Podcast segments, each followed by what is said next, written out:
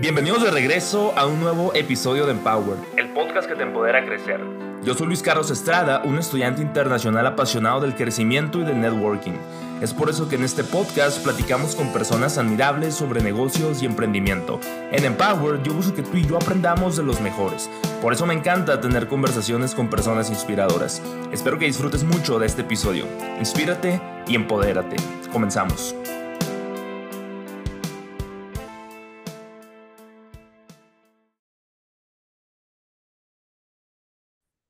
Bienvenidos de regreso a un nuevo episodio más de Empower. Yo soy Luis Carlos Estrada y el día de hoy tengo un invitado muy especial, Carlitos Álvarez de Fox Deportes. Bienvenido, ¿cómo estás? Muy bien, medio tocayo. Un placer saludarte, Luis Carlos. Gracias por la invitación. Bueno, Carlitos, antes de comenzar, me gustaría que se introdujera con esas personas que no lo conocen. ¿Quién es usted? ¿Qué hace ahorita y qué ha hecho para tener un poquito más de contexto? Bueno, eh, como ya lo mencionaste, mi nombre es Carlos Álvarez. Yo trabajo actualmente para Fox Deportes eh, desde el 2015, específicamente cubriendo el béisbol de grandes ligas para Fox Deportes.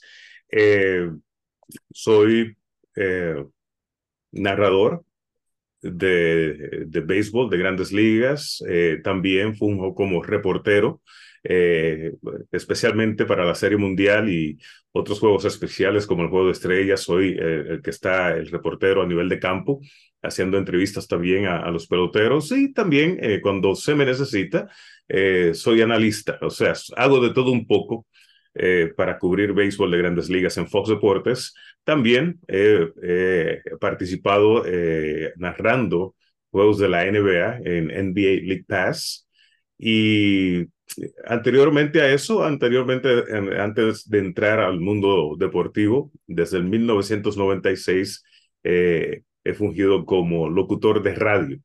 Eh, eh, hasta el del 1996 hasta el 2017. Desde entonces, pues, he estado totalmente cubriendo lo que es eh, béisbol de grandes ligas. Ahorita que menciona, Carlitos, eso de, de que tuvo la oportunidad de cubrir ciertos juegos de estrellas, estuvo en el más reciente en Seattle, y vi un video ahí que tuvo la oportunidad de platicar con Derek Jeter, ¿no? Sí, sí, Derek Jeter, también Big Papi y A-Rod. Ok, ¿cómo fue esa experiencia de platicar con ellos tres? Sí, muy, buen, muy buena experiencia, especialmente con Derek Jeter, que verdaderamente pues uno no tiene eh, ese tipo de, de, acceso normalmente. Y ya que lo tuvimos como es compañero, eh, porque está con Fox también, con Fox Sports, eh, o sea, haciendo lo mismo que hace uno, pero de la parte en inglés, pues entonces aprovechamos para, para hablar con él, porque siempre es interesante hablar con el capitán y con los otros dos eh, ex peloteros, A-Rod y Big Papi, pues ya anteriormente ya lo he hecho. Normalmente cada año eh, hablo con ellos ah, para que me hablen acerca, ya sea de, de, la serie mundial, ya sea del juego de estrellas, con Big Papi también eh, me, me, vi las dos ocasiones que cubrimos el juego de Field of Dreams en Iowa, que también estuvo ahí, pues tuve la, la, oportunidad también de platicar con él. O sea, siempre estoy platicando con el Big Papi, con A-Rod en ocasiones y ahora por primera vez con A-Rod. Ok, ok. ¿Y con A-Rod habla en inglés o en español? Con A-Rod inglés, obviamente, aunque me prometió que la próxima va a ser en español. no, con, con Big Papi y, y con A-Rod en español. Y fíjate, déjame decirte una cosa, en esta ocasión, porque sí había hablado anteriormente con A-Rod, pero eh, era, eh, ¿cómo decirte? No, no se abría tanto como se abrió en esta ocasión. Inclusive, eh, hasta cronistas dominicanos eh, me estaban pidiendo la entrevista para ponerla en sus redes sociales porque se le, se le hizo bastante interesante escuchar a A-Rod hablar tanto en español y también con el acento dominicano. O sea, que estaban diciendo, pero este es un tigre como nosotros.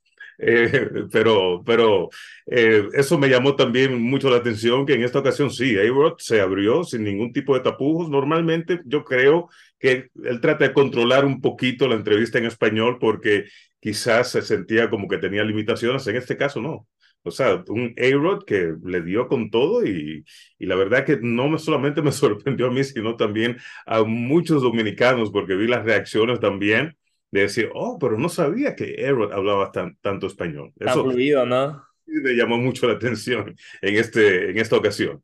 Oye, Carlitos, y vi que también usted con Jeter ahí como que estaban tratando de hablar español, ¿no? Bueno, sí, a lo último me dijo, ¿cómo fue que me dijo? Ya tú sabes, me dijo. Por eso digo que me la dé en español porque él dijo la próxima vez, me lo dijo en inglés, y la próxima vez la hacemos en español. Y yo, ok, y entonces él dice, ya tú sabes, entonces, I'm ready. dice, no, no, no, no, estaba bromeando. Okay. Oye, Carlitos, regresando un poquito, ahora sí que a sus comienzos, me gustaría saber cómo fue el proceso de usted para pues llegar a donde está ahorita y cómo logra ahorita pues ya estar posicionado con Fox Deportes en lo que se refiere pues a narrar béisbol de grandes ligas en español.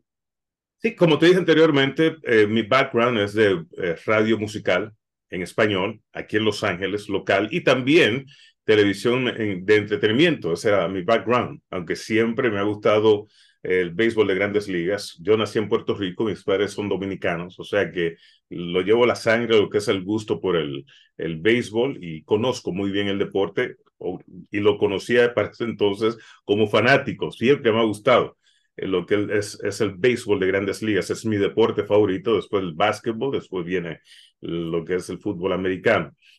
Eh, entonces, el 2015 recibí una llamada de, de Fox Deportes donde me estaban eh, preguntando si me interesaba hacer o ser parte del equipo de transmisión de béisbol de grandes ligas, específicamente como narrador.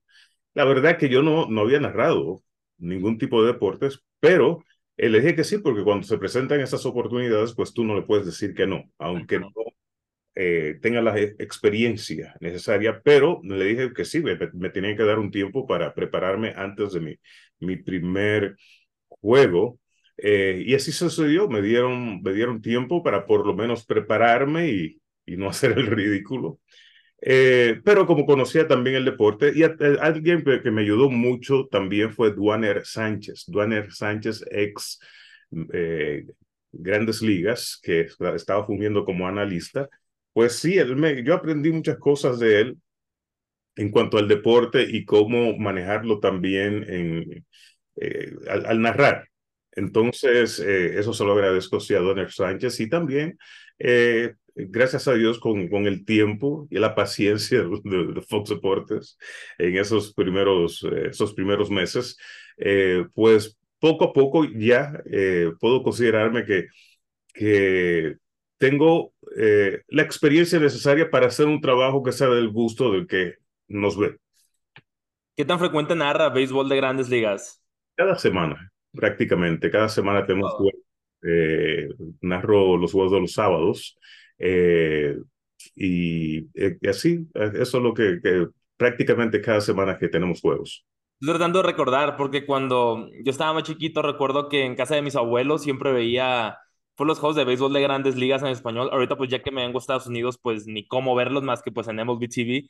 Y me acuerdo que en la televisión siempre poníamos de que, no sé, si era entre semana, salían los juegos de ESPN con los narradores de ESPN, que estaba Guillermo Celis, Ernesto Jerez, que estuvo en el podcast la semana pasada. Y luego los sábados, recuerdo que yo tocaba en el coro de la iglesia y antes de irme al ensayo, yo tocaba las percusiones ahí, pues el juego empezaba generalmente como a las 4 de la tarde, cuatro pasaditas, y estaba en Fox Sports y yo no reconocía pues las caras de, de los narradores, yo nomás ubicaba sus voces, entonces cuando los ponían en cámara y era como que, ah, ok, pues ya le pongo como que cara a la voz, pues no, por eso le, le hacía esta pregunta. ¿Y usted cómo, cómo diría que es el, ahorita que me mencionaba de la preparación que tuvo que hacer antes de narrar su primer juego, me gustaría saber cómo es la preparación que usted tiene, tiene algún ritual antes de empezar, algo que siempre tiene que hacer, algo que siempre tiene que comer, o sea, ¿cómo es eso para usted?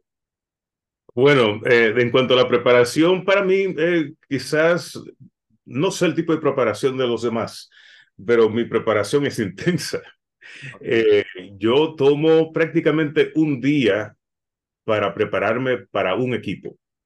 O sea, si yo sé que el juego es el sábado, pues yo, la verdad, desde el lunes o martes, ya veo que tengo en mi banco de data, que tengo un banco de data bastante extenso, porque lo está haciendo el 2015 que empecé eh, y veo el, el, equipo, veo el, el, eh, el, roster del equipo activo, veo, eh, me concentro en, en los jugadores de posición, más que nada, no, no tanto los lanzadores, solamente el que va a abrir.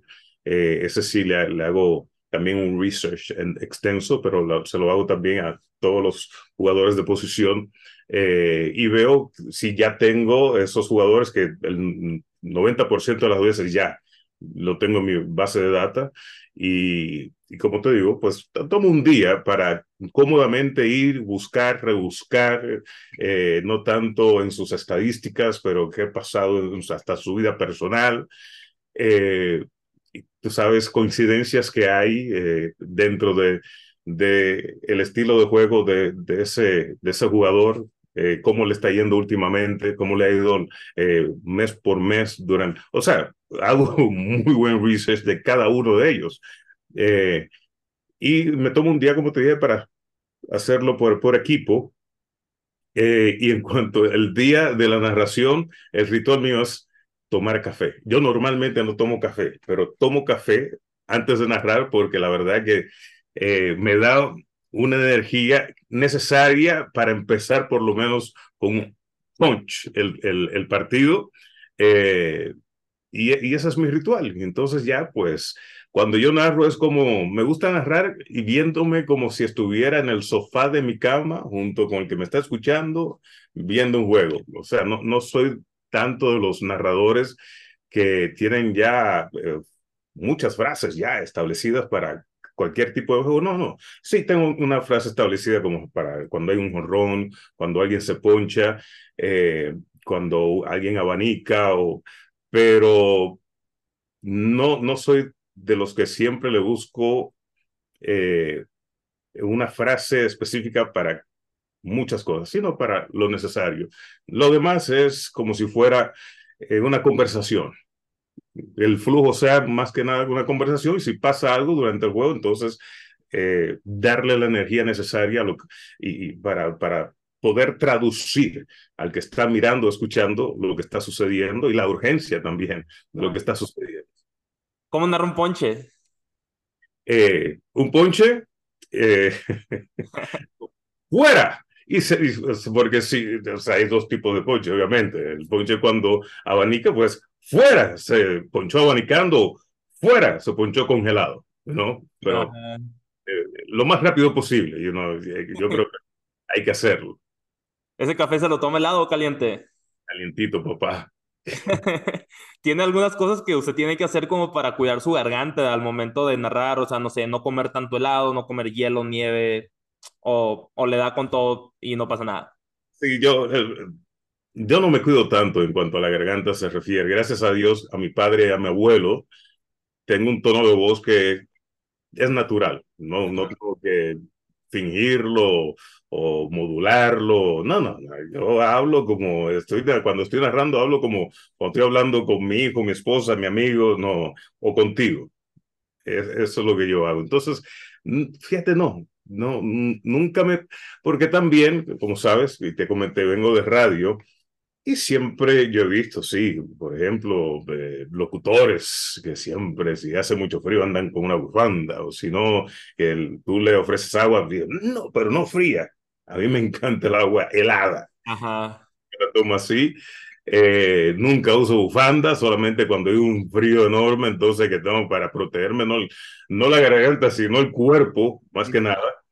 Eh, pero también veo que cuando uno hace ese tipo de cosas, de cuidarse tanto, pues, esos son los más que se enferman y los más que siempre tienen la garganta con algún tipo de problema. Entonces, no, yo no me cuido tanto. Carlitos, ¿quién era el narrador que decía QEP de que en paz descanse? ¿Lo tuviste? Era eh, Nichols. Nichols, no estaba 100% seguro si era él, como le digo, o sea, cuando escucho eso, bueno, cuando lo escuchaba antes, no ubicaba también las caras, pues entonces dije, era Rolando o era usted, porque ustedes comparten cabina muchísimas veces, ¿no? Usted, Rolando, Edgar. Sí, claro, cuando por ejemplo Rolando no analiza, entonces cuando eh, está Rolando y no hay un analista, me dicen, Carlos, eh, ¿puedes analizar? Yo, dale. Rolando es play by play, ¿verdad? Ah, ¿Cómo? Rolando es el play by play. Rolando es el, narrador de, entonces eh, yo le analizo a Rolando. Eh, y también cuando estoy narrando, pues está Edgar o está Jaime Mota analizando. ¿Usted generalmente con quién, con quién narra, o sea, en un día normal?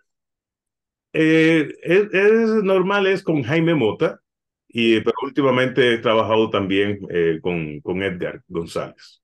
Ok, sí estaba viendo porque creo que hace dos semanas fue cuando platiqué con Edgar, de hecho todavía no sale ese episodio.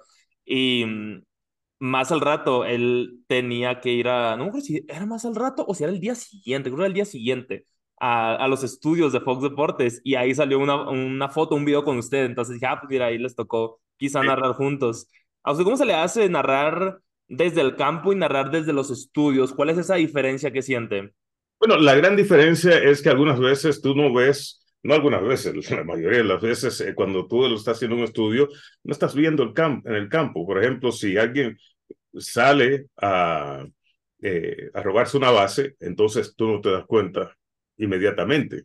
Eh, mientras que tú, cuando estás en el campo, pues tú estás viendo o cuando estás en el estadio, tú estás viendo en el, terreno de juego lo que está sucediendo, todo lo que se está moviendo, entonces tú puedes anticipar, puedes ver hasta en algunos estadios si eh, ya alguien está calentando brazo en el bullpen o no, y eso lo puedes anunciar también.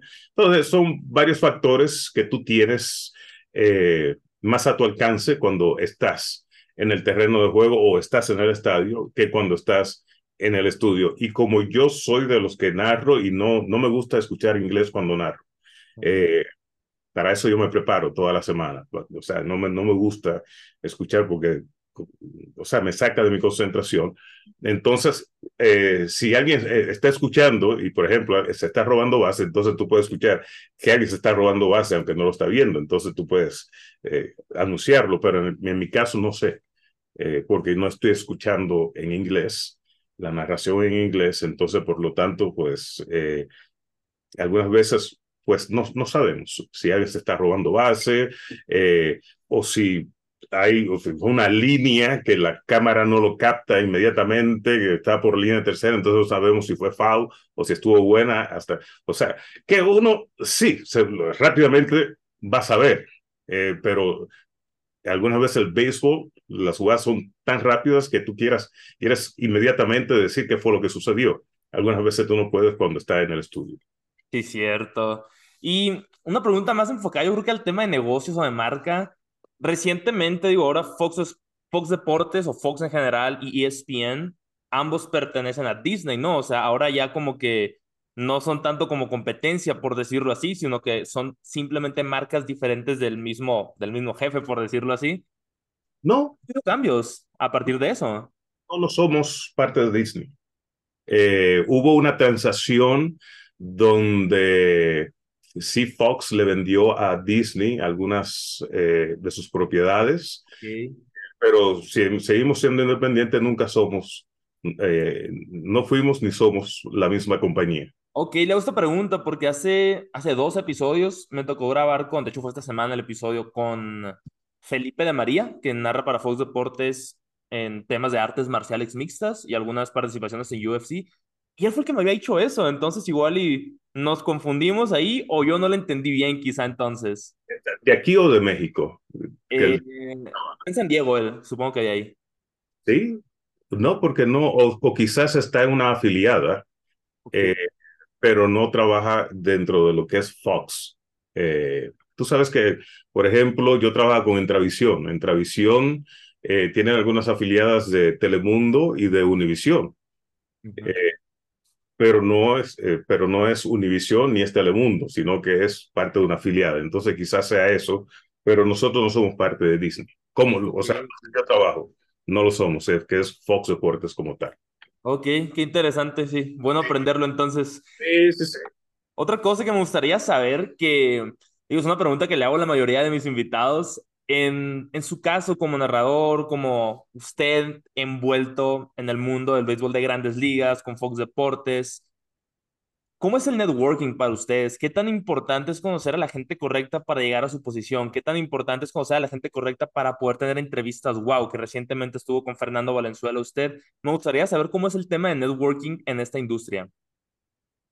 Bueno, en el caso nuestro eh, tenemos un departamento de relaciones públicas, que es el que, por ejemplo, cuando necesitamos acercarnos a un pelotero, tuve la oportunidad de entrevistar a Germán, a Domingo Germán, eh, un par de días después de que lanza su juego perfecto y eso es por la relación que tiene nuestro departamento de, de relaciones públicas con no tanto el que maneja a Germán, pero la agencia, de él es parte de una agencia también. Entonces, eh, él hace el contacto y puede hacer ese tipo de, de gestión para uno poder alcanzar esa, esa entrevista. Eh, pero también en el caso de Fernando Valenzuela, yo fui personalmente porque conozco a, Fernando, eh, fui donde él y yo sé que es muy difícil eh, agarrar entrevista con Fernando Valenzuela porque no le gusta dar entrevista a Fernando Valenzuela. Entonces yo fui, fui al Doy Stadium y, y le dije, Fernando, yo sé que va a ser difícil, pero quiero preguntarte y, quiero saber si me puedes otorgar una entrevista. Y él dice, ah, ah, no sé. Y yo, Fernando, no hay problema. Yo sé que esto me va a costar, lo voy a sudar, pero voy a seguir intentando, o sea, te lo estoy diciendo, eh, pero por lo menos ahí está la intención de quererte hacer una buena entrevista, no una entrevista, no, no, una, entrevista para sentarnos y, que sea amplia. Y, eh, y, lo dejamos así. Entonces me costó como dos o tres visitas eh, con Fernando para que Fernando diga, ok, no hay problema, Carlos. dame el día y vamos a ver. Y, y sucedió que de paso eh, esa entrevista. Yo sé que esto no vas, no vas a poner esto hoy en tus redes sociales, eh, pero eh, hoy precisamente, que es 4 de agosto, vamos a tener la primera parte de esa entrevista y mañana, sábado, 5 de agosto, vamos a tener la segunda parte. Muy bonita, salió, la verdad que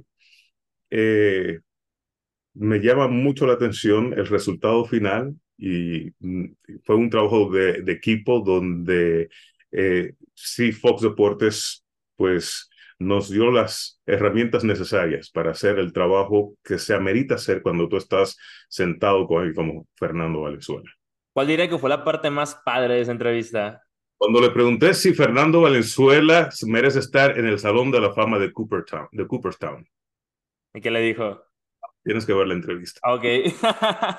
para cuando salga el episodio, ya, ya ves la entrevista completa, ¿no? ¿Cuándo se termina de hacer release toda la entrevista?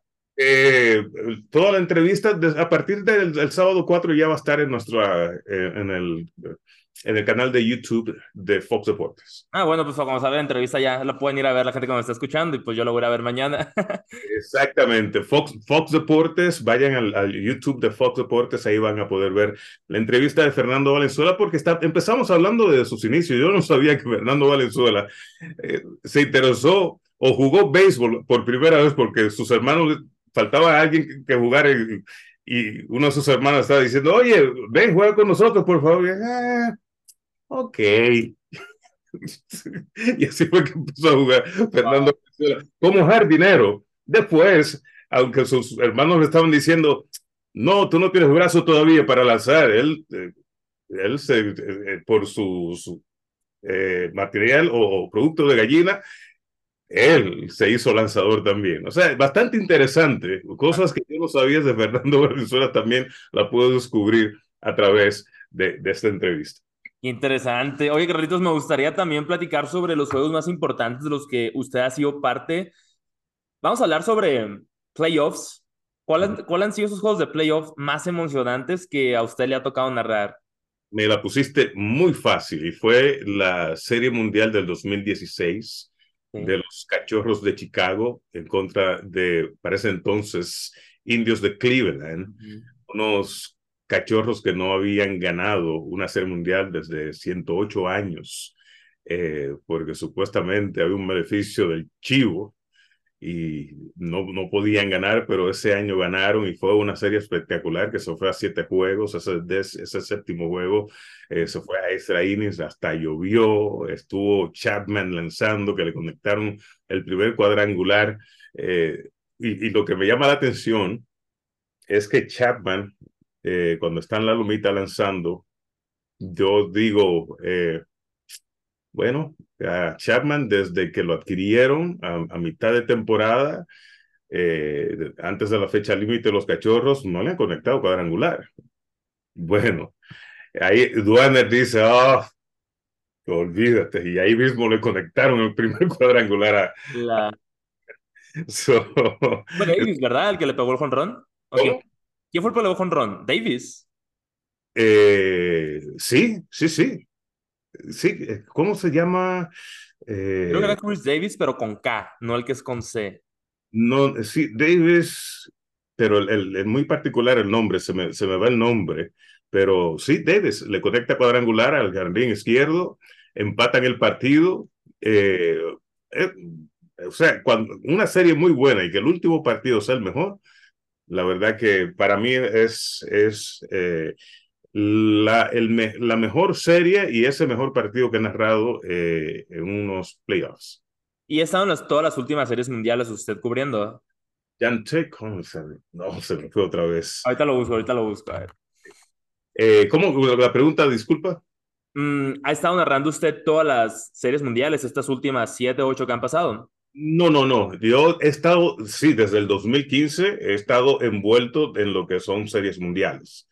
Eh, narré la del 2015, narré la del 2016 eh, y desde entonces soy reportero en el terreno de juego en el resto de las, eh, de las otras series mundiales, que me encanta. Me encanta tener ese contacto directo con, con los peloteros, especialmente después del juego cuando me toca entrevistar al héroe de, de ese determinado juego. O sea, saber eh, o por lo menos palpar la emoción de ese pelotero el que también le puedas hacer preguntas acerca de la hazaña que, que acaba de hacer, cuando todavía la adrenalina está arriba, es algo espectacular.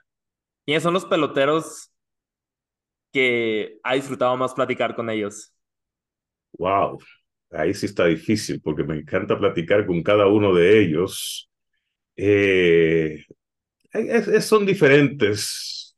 Eh, así que, que me llame la atención, eh, por ejemplo, en, en, el 2017, Dodgers en contra de los Astros, que Dodgers ganan el sexto, que hablo con Yaciel Puig, me dice, Houston, you have a problem, porque si no nos ganaste, no nos ganaron hoy, entonces va a ser muy difícil que nos ganen el, el próximo juego. Bueno, terminaron ganando el próximo juego. Sí. Eh, ese me llama mucho la atención, me llama mucho la atención ahora en el clásico cuando hablé con Trea Turner. Uh -huh. Porque Trea Turner, tú sabes, si tú lo conoces, es un tipo que conecta cuadrangular, gana el juego y nada, corre las bases como si nada, como, ah, ok, gana el juego con un cuadrangular. Pero en el clásico no fue así. El clásico cuando conectó un Grand Slam, el tipo parecía un niño, estaba brincando antes de llegar a primera base y, y al otro día que ellos juegan eh, y hablo con él, digo, ¿es la primera vez? ¿Estoy errado o es la primera vez que te veo hacer ese tipo de celebración cuando conectas un cuadrangular? Y me dice, eh, no, está totalmente eh, bien lo que estás diciendo eh, y es la atmósfera que se vive aquí. Y, me dice, me dan ganas hasta de jugar eh, en las ligas invernales, eh, porque si esto es lo que se vive, eso a mí me encanta vivirlo de parte del público, porque parece que el público le estaba dando energía a todos estos peloteros y es la primera vez para muchos de ellos, especialmente a los sajones, que no, no estaban expuestos a que las gradas estuvieran tan vivas y con tanta emoción, emoción y, y ellos pues se envolvieron en eso también. Era casi puro latino, ¿no? Exacto, por eso digo que hasta en jugar en alguna liga invernal, que después a un par de días tuvimos también a Dari Yankee con nosotros y Dari Yankee es parte de, de, de los dueños de los cangrejeros de Santurce de Puerto Rico. Ajá. Y yo le dije, oye, ¿no te interesa tener a Trey Turner? Porque parece que le interesa jugar in, eh, en una liga invernal.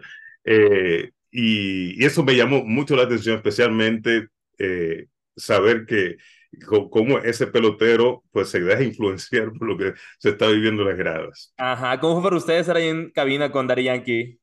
Bien, no, yo lo conozco mucho a Dari Yankee, Dari Yankee lo conozco yo sé que la gasolina, como dije, yo estaba en radio musical, entonces he sido amigo de muchos art artistas, entonces ya Dari Yankee lo conozco hace mucho, pero es muy, muy buena oportunidad tener a Dari Yankee ahí porque también me dio la oportunidad de decirle al mundo lo que hacen estos reggaetoneros en Puerto Rico, en cuestión de ser dueños de equipos, no solamente de, de béisbol, sino también de básquetbol. Y eso ahora pues, le ha dado un empuje al deporte en Puerto Rico increíble, especialmente con básquetbol, es porque el reggaetonero sabe cómo promocionar.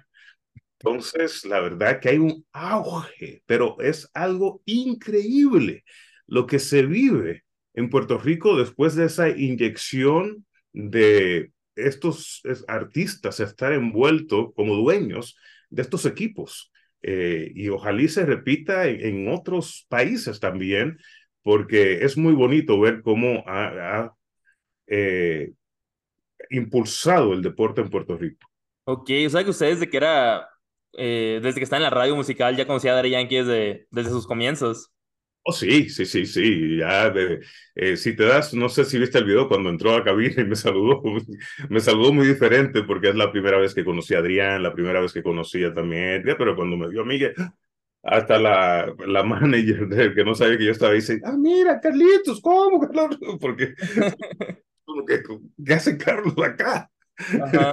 Entonces, eh, sí, sí, pero he tenido la, la dicha, la fortuna de eh, tener varios artistas, eh, no solamente conocerlos, sino tenerlos como muy buenos amigos. Uno de ellos, eh, Vicente Fernández, que en paz descanse, tuve muy bonita relación con, con Vicente Fernández y iba al, al, a, su rancho, Los Tres Potrillos. Me quedaba a dormir ahí en una de las casas, en la casa de Vicente Fernández Jr., que ya ninguno de ellos vive. Tú sabes que ahí en el rancho Vicente le construyó casa a sus tres hijos, pero ninguno vive ahí, obviamente, todos viven fuera de ahí con sus familias, you know, pero las casas están ahí todavía, muy bien cuidadas todavía. Entonces, cuando yo iba a, a visitar a, a, Vicente, que me quedaba en el rancho, pues me quedaba en una de esas casas. Qué curado. ¿Y qué otros artistas le ha tocado conocer a, a través de su trabajo? Bueno, yo participé en el video que todavía es el más visto de Jenny Rivera, que fue muy buena amiga también. Entonces hay una canción que ella tiene que se llama ¿Por qué, eh, ¿por qué no le calas? Entonces ahí yo salgo como su pareja en ese video de, de Jenny Rivera. Eh, y, y, varios artistas. Fui muy buen amigo también de Joan Sebastián. Eh, tuve la oportunidad de ir con él a, eh, a México, a Cuernavaca. siempre me estaba invitando y yo no podía porque estaba tan ocupado hasta que pude. Me dijo, entonces ven aquí a San José que tenía un jaripeo y de aquí nos vamos para Cuernavaca. Y eso lo hicimos. Y, y durante el trayecto, que fue en, su avión privado, pues me daba historia de las canciones, eh, a quién se la cantaba, a quién, o sea, eh, y ahí estábamos con, en paz descanse también Julián, su hijo. Eh, me, me, dolió el corazón también, no solo cuando, solamente cuando murió Joan, pero también recientemente que, se murió eh, el Joan y ahora pues Julián, pues la, la verdad es, eh, es una pena muy grande. Pero eh, también con reggaetoneros y, y demás. A la torre. ¿Y usted cuando estuvo pues en, en el Clásico Mundial de Béisbol de este año 2023, ¿estuvo en Miami, en Phoenix o solamente en Miami? solamente en Miami, porque nosotros estábamos cubriendo eh, prácticamente todo el clásico, entonces es muy difícil estar en dos lugares al mismo tiempo.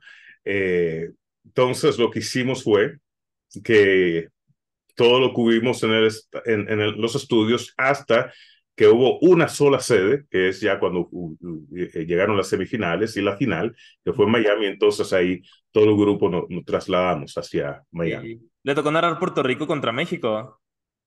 A mí me... Eh, déjame ver, ese fue... Fue cuando Puerto Rico iba ganando 4-0 y México remontó como en la, creo que fue en la sexta, séptima. Sí, pero ese no fue semifinal. No, ese fue el pase a la semifinal el semifinal, exacto. Ese, ese no creo, ese me tocó a mí, no, no, ese no me tocó, creo que fue a Adrián que le tocó narrar ese. Ok, y a usted le tocó el de la final, supongo. Bueno, en la semifinal y final ahí estuvimos todo el grupo, o sea, yo como, eh, como en la Serie Mundial, yo fui el reportero junto a Jaime Mota, el reportero de, eh, a nivel eh, campo, a, a nivel terreno de juego. Tejo, estuvo súper emocionante, me acuerdo, o sea, porque yo estaba en clase, estoy hablando del juego de México contra Japón. Yo Ah, estaba ese fue algo, ese sí fue una semifinal, compadre. demasiado, o sea, yo estaba, yo estaba en el salón, recuerdo, y yo siempre me sentaba en esa clase, en la silla de enfrente. Y en esa clase dije, ni de chiste me voy a sentar hasta enfrente. Entonces yo me senté hasta atrás y tenía mi teléfono, o sea, como que así recargado en, en el escritorio, o sea, en la mesa. Y dije, espero que no pase nada increíble porque en un momento que yo grite o me emociono, o sea, bronca en el que me meto, ¿no? O sea, aparte, digo, cuando ese maestro me llevaba súper bien, o sea, así que dije, cualquier cosa ni al caso, ¿no? Y en eso cuando se va acabando la clase, o sea, el juego sigue cero cero Patrick Sandoval creo que era el que está tirando un juegazo, y luego salgo y en lo que voy caminando a mi dormitorio, pega jonrón Luis Urias, y que a la bestia, o sea, se empezó a poner buenísimo el juego, y dije, bueno, yo generalmente salía de esa clase me iba a mi cuarto a cambiar y me iba al gimnasio, que quedaba todo cerquito, o sea, el colegio de negocios, luego mi cuarto como a cinco minutos caminando y el gimnasio como a dos minutos caminando, está todo súper cerquita. Y llego a mi cuarto y digo, bueno, una entrada más y luego voy al gimnasio, una entrada más y una entrada más, y no, hombre, o sea, y hasta que se acabó, fue como que a la vez, o sea, sufrí hasta el final y ya cuando perdió México, pues ya, o sea, nomás me fui a la cafetería a cenar todo agüitado ahí. Sí, pero la verdad es que eh, México creo que superó las expectativas que se tenía acerca de México, de béisbol, y fue uno de los mejores equipos, una de las grandes sorpresas, y la verdad es sí, qué pena que tuvieron que perder ese juego de semifinal, pero Japón, o sea, especialmente es una buena entrada y el primero que tú vas a enfrentar es a Otani, y cuando Otani pega ese doble, que creo que fue lo que conectó, eh, y llega a esa segunda base, o sea, yo nunca tampoco había visto a un Otani hacer ese gesto de diciéndole a su equipo, vamos, vamos, y, y le responden también, compadre, la, la verdad ese clásico, bueno, ese juego ha sido el juego más visto, eh, el juego de béisbol más visto en la televisión en Estados Unidos en español en la historia de, de lo que es la televisión deportiva. No, Wow. eh, no, nadie ha visto otro juego más que ese en la historia de, de béisbol en español en, en, en, Estados Unidos. No, es que sí fue un súper juegazo. Oye, Carlitos, ya nos acercando al final del episodio, un par de preguntas más. Me gustaría saber cómo es trabajar para Fox Deportes, cómo lo vive día a día, cómo es su agenda y qué es más o menos un día a día en su vida, cómo se ve. Todo es, es fenomenal, entonces, porque uno está trabajando con gente muy profesional. Eh, todos son profesionales, eh, cada quien sabe muy bien qué es lo que tiene que hacer, lo que, lo que tiene que hacer. Eh, y cuando te digo que todo el mundo es esto, o sea, partiendo de, desde nuestro eh, vicepresidente gerente, eh, eh, Quique Lozano, nuestros productores también, a quien le llega la encomienda de producir el, el juego, todo el equipo de producción, el que está encargado del estudio, Mikey, que normalmente, normalmente es, y también el compañero que tú tienes al lado. Sí. O sea, el equipo de, que, que, nos toca de transmisión, la verdad, eh, todos somos profesionales y, y, además que tenemos muy buena relación entre todos. Eh, por eso es que eh, te digo que es extraordinario trabajar para Fox Deportes. Saludo a Edgar y a Rolando que también estuvieron aquí hace poco. Les voy a mandar el episodio cuando salga. Y ya cuando, ya cuando se va acercando el final del episodio, algo que siempre hago con mis invitados, Carlitos, es, son dos cosas. La primera es que mi invitado anterior le hace una pregunta a usted sin saber que yo lo iba a entrevistar. Su nombre es Luis Alberto Medina, él es eh, periodista mexicano, tiene un proyecto en, en Hermosillo, Sonora, donde yo soy, se llama Proyecto Puente. Y él le pregunta, ¿qué consejo le daría a los jóvenes para que sean mejores personas? eh, para ser mejor persona, eh, bueno, hay que siempre tratar de hacer lo correcto. Porque cuando tú dices que, o sea, para ¿cómo tú definirías una buena persona? O sea, si me preguntas cómo yo definiría una buena persona, es una persona que siempre quiere hacer eh, las cosas eh, de una buena manera. Y si es, por ejemplo, padre de familia, quiere darle ese ejemplo a sus hijos también, que sean buenos seres humanos. Entonces, eso es lo que, lo que yo diría, siempre eh, tratar de hacer las cosas buenas y de una buena manera. Uh, y eso, pues, además te va a ayudar en muchas cosas dentro de, de tu vida co cotidiana. Entonces, eso es lo que yo le diría a los jóvenes, eh, más que nada. ¿Y qué pregunta le hace usted a mi próximo invitado? Eh, ¿Cuál fue lo más embarazoso que te ha pasado en tu carrera? Ok. en tu carrera, ok, ya lo apunté. Y ok, la última cosa, yo ya le hice muchas preguntas, Carlitos, hágame una pregunta o dos preguntas de lo que sea y se las voy a contestar, excepto si alguno de mis invitados anteriores ya me la ha hecho, así que que es algo original. Ok, la primera es, eh, como yo también hago, eh, hago este, este, tipo de entrevistas, me tienes que decir cómo es que tú enmarcas la tuya ahí y le pones eh, e, ese, esa gráfica como si estuvieras ahí en, en un Ah, el filtro, no, si supiera, lo que pasa es que se me rompió la cámara. Entonces, si no le pongo el filtro, se, se ve toda la cámara rota. Y cuando le pongo el filtro, como que lo cubre. Esa es la única razón. Hice, hice que dijera uno de tus secretos. Sí, esa es la única razón. Entonces, nada, no pasa nada. Nomás le pone donde, donde dice video, en la flechita, le pone Choose Virtual Background. Y ahí le pone pues el fondo que quiera. Y luego le pone Video Filters. Y ahí ya le pone pues este donde se ve el teatrito ese rojo. Sí, pero es nomás porque la cámara está rota, si yo no lo usara. Muy bien, muy bien. Pero te agradezco, te agradezco la invitación, hermano. ¿Y la otra? ¿Tenía otra pregunta más? ¿Otra pregunta más quieres? Eh, ¿Por qué te da por hacer este tipo de, de entrevistas? Eso ya, eso ya me lo hicieron, ahorita se la respondo fuera del podcast. Entonces, está bueno. Perfecto, pero eh, creo que eh, esas son las, las dos preguntas que tenía para okay. ti. Bueno, pues Carlitos, aprecio mucho su tiempo conmigo. La verdad es que disfruté mucho la grabación. A la gente que se quedó escuchándonos, los apreciamos bastante. Espero que lo hayan disfrutado tanto como nosotros lo disfrutamos grabando. Y vayan a compartirlo en sus historias de Instagram para que el proyecto siga creciendo. Me pueden encontrar como arroba Luis Carlos Estrados. Carlitos, ¿a qué redes sociales quiere que mandemos a la gente a que lo sigan? Arroba Carlitos Álvarez, Instagram, también en Twitter, ahí me pueden ver. Si quieren ver un poquito también de mi trabajo, especialmente esas entrevistas que estabas hablando, lo pueden hacer a través de eh, YouTube, que también es arroba Carlitos Álvarez, y en Facebook, que es Carlos Álvarez Radio TV. Bueno, pues para cerrar el episodio, vámonos ahora sí que fuera, ¿cómo lo diría usted? ¡Fuera! Nos vemos en el próximo episodio. Bye.